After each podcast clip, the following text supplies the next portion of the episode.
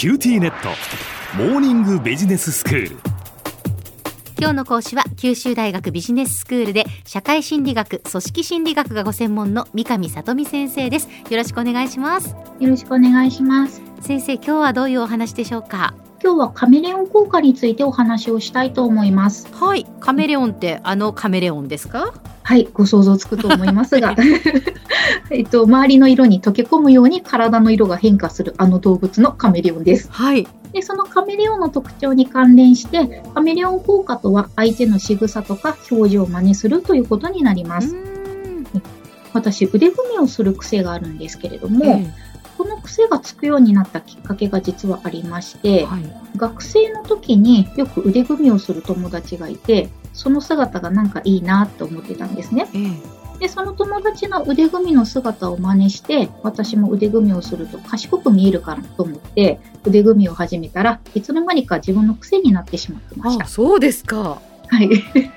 でも、賢く見えるっていうよりは、なんだか態度がでかいだけの人になっていたのかなと、今では反省しているんですけれども、癖になってしまったっていうことです。はい。ただですね、カメレオン効果は相手の仕草や表情を真似するっていう意味ではあるんですけれども、私の腕組みをする癖は友達を真似したことからによるとはいえ、カメレオン効果と言えるかは疑問が残るところです。あ、そうなんですね。はい。カメレオン効果の特徴としては、相手の表情や仕草、行動を無意識に真似るということになります。あ、無意識にというのが大切なんですか？はい、意識的もあるんですけれども、無意識にはあの特に重要かなと思います。はい、じゃあ、無意識に相手の真似をするって、どんな時にしているか。例えば、誰かと話をしている時に、気がついたらお互い腕組みをしていたとか、頬杖をついていたとか、うんうん、お互い笑顔になっていたとか、そんな経験ってないですかね？あー、まあ確かに、意識してっていうわけではなく、やっぱり相手に合わせるっていうことは、無意識のうちにやってるんだと思うんですよね。そうですか。なんか例えばこう、インタビューをするときに、相手の方がゆっくりお話になる方だったら、はい、あの意識してというわけではなくやっぱり自然とそうなっていきます。こちらもゆっくりになっていくとか。そうなんですね、ええ、なんかそこはあんまり意識してないけど、意識してるのかな？あのこのなんでしょうモーニングビジネススクールはいろんな先生が登場なさいますけど、はい、やはりその先生のテンポとかスピードとか話し方に、はい、なんとなく私がは合わせているような気がします。あそうなんですね、えー、これカメレオン効果ですかね。そうですね。なるかな。あと誰かと食事に行った時にあの相手に合わせて食べる量増やしたり減らしたりしたりしますね。ああまあ自分が我慢しないといけないっていうことが多いですけど 合わせようとすると。でもあの、逆はよく言われます。私と一緒に食べているとなんかどんどん食べられるというか、はい、普段あんまり食べないのに私がすごく食べるので、はい、なんかつられて食べちゃったよみたいなことは言われますそうなんですね。まあ、えー、そうしたように、こう、お腹の空き具合に関係なく、うん、相手につられて、こう、食事の量を増やしたりとか、減らしたりするっていうのも、カメレオン効果の一つで、真似をしているっていうことになってきます。じゃあ、なぜカメレオン効果は起こるんでしょうか、はい、えっ、ー、と、いろいろな考え方ってあるんですけれども、その一つとして、人が社会的にうまく適応するために、人と人を結びつける役割があるとされています。はい私たちは人と共通した部分があると、相手に対する好感度が上がりやすいとされています。うん、例えば出身地が同じ人に出会うと嬉しくなったりしませんかしますね。特にふるさとから離れるとそう思いますよね。はい、そうですよね。はい。あと趣味が同じであったりとか、誕生日が近いって言ったような共通点があると、相手に対して親近感を置くようになってきます。はいなので、相手の仕草や表情を真似すると、その仕草や表情が共通することになるので、相手に対する親しみを持つようになりますし、そこから友人関係が発展していったりとか、一緒に仕事がやりやすくなるということもあると言われています。うん、そんなところからカメレオン効果は仲のいい相手だったり、共通点が多い人同士でも多く見られるそうです。はい。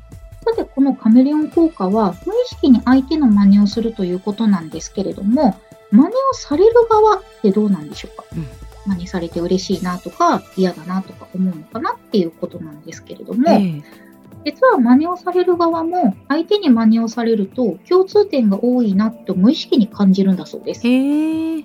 真似をされることによって無意識に共通点を感じた場合にはその共通点が多い相手に対して親近感を感じるようになって相手への好感度も高まるんだそうです。はい。で本当に好感度が高まるのかどうかっていうのを検討してみた実験があります。ええ。実験参加者に対して10個の広告についてそれぞれ30秒ほどで意見を言うように求めた実験です。実験に協力してくれた参加者を2つのグループに分けて1つのグループでは広告の意見を言っている時には実験者は何もせずに聞いていました。はい。もう1つのグループでは実験参加者が広告の意見を言っている時に実験者は参加者が前かがみになったり腕を組んだりする行動を密かに真似していたそうです。うん。で、参加者が広告の意見を言い終わった後、実験者は次の実験の準備をすると言って、一度隣の部屋に行って、再び戻ってきましたう。ん。で、その移動の時に、実験参加者のそばを実験者が通るんですけれども、偶然を装ってペンをバラバラと落としてしまいます。はい。その実験者がバラバラと落としたペンを実験参加者が拾うかどうか、それで実験者への好感度を測定しました。は実験の結果、広告の意見を言っている時に真似をされなかったグループでは、33%の人が実験者が落としたペンを拾ったそうですあ。。うん。そして、真似をされたグループでは、実験者が落としたペンを拾った割合は100%だったそうです。ええそうなんですか。そんなにはっきり出るものなんですね。そうだったみたいでうす。んで、この実験結果からは、自分の真似をした相手への好感度が高まって、落ちたペンを拾うサポートに出たと考えられています。はい。うん何でもかんでも真似をされるのは、ん？って思ってしまうんですけれども、真似をされるということ自体は決して悪いことではなくて、人付き合いをより円滑にしてくれることも多いのではないかと思います。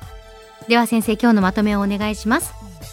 相手の仕草とか表情を無意識に真似るというカメレオン効果についてお話ししました。とした時に相手の真似をしていないかとか、共通点はあるかとかを探してみると意外とたくさんあるかもしれません。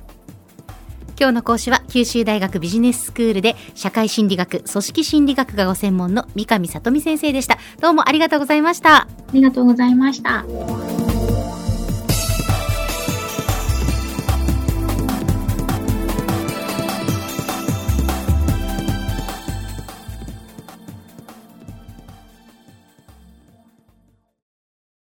QTnet。お乗り換えのご案内です。毎月のスマホ代が高いと思われているお客様 QT モバイルにお乗り換えください。あなた乗り換えるわよ。お父さん早く。乗り換えるなら今格安スマホの QT モバイル